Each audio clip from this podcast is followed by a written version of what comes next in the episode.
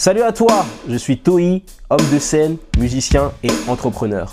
J'ai pour but de percer dans l'industrie du spectacle et d'impacter des vies. À travers ce podcast, je parle de mes avancées et partage avec toi des moyens de percer et de réaliser tes rêves.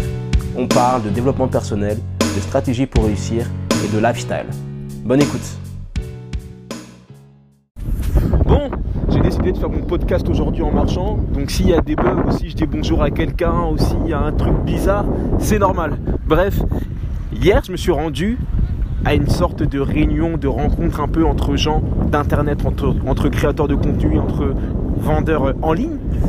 Et à cette conférence, la particularité, la spécificité de cette conférence, c'est qu'il y avait quelques experts en vente en ligne. Il y avait des gars qui étaient euh, les plus qualifiés, les plus euh, performants dans plusieurs secteurs du e-commerce.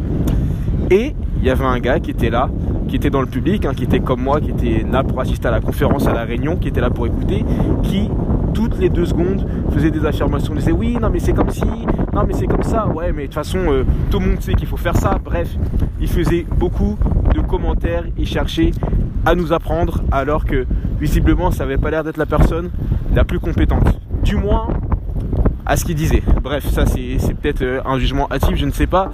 Mais il y avait des experts et lui était assis dans la salle et il disait qu'il commençait.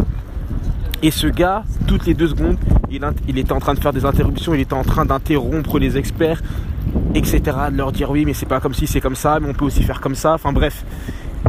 Et je suis parti du postulat que il fallait être dans des endroits où tu n'étais pas dans ta zone de confort. Parce que si ça se trouve, le gars était vraiment bon dans ce qu'il disait, le gars qui était avec moi dans le public, mais il s'est retrouvé dans une salle où il était le meilleur, où il était trop informé. Et quand tu es dans une salle ou dans un endroit, dans une pièce où tu es le meilleur, c'est qu'il y a un problème.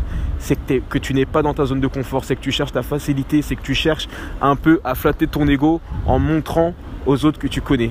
Moi hier je suis arrivé dans la salle, je connaissais deux trois trucs, mais il y a plein de choses qui étaient complètement étrangères, j'étais qui, qui, étaient étrangères à, ma, à, ma, à ma connaissance. J'étais ah ok on peut faire ça comme ça, ah d'accord je savais pas. Alors que lui toutes les deux secondes oui tout le monde sait que il disait oui tout le monde sait qu'on peut faire ça, tout le monde sait qu'on peut faire ça.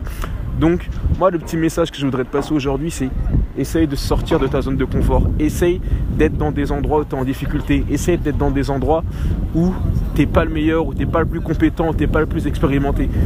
C'est la chose qui te permettra le plus de progresser. Moi, je vais te raconter une histoire que je n'ai jamais racontée.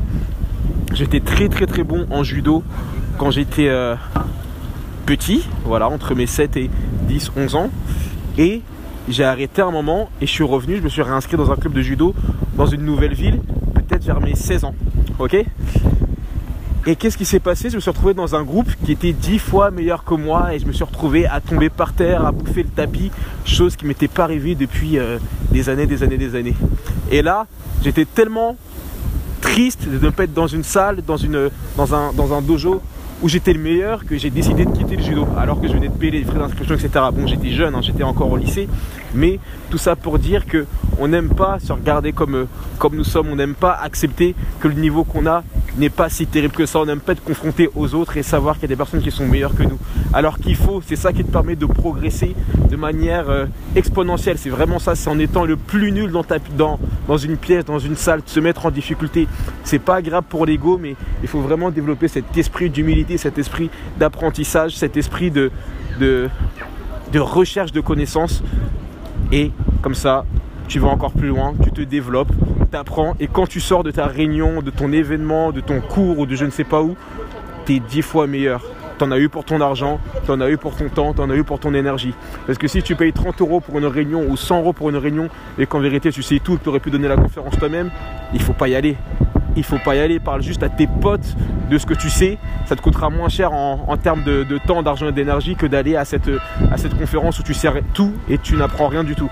Bref, mets-toi en danger, sors de ta zone de confort et surtout ne sois pas le meilleur.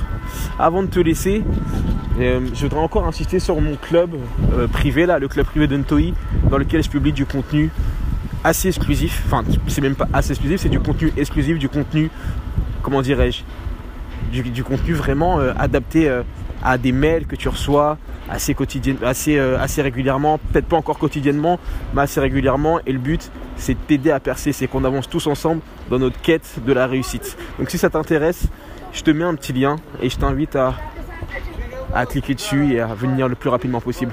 A très vite et fais ce que tu as à faire. Merci pour ton écoute. J'espère que ce podcast t'a plu.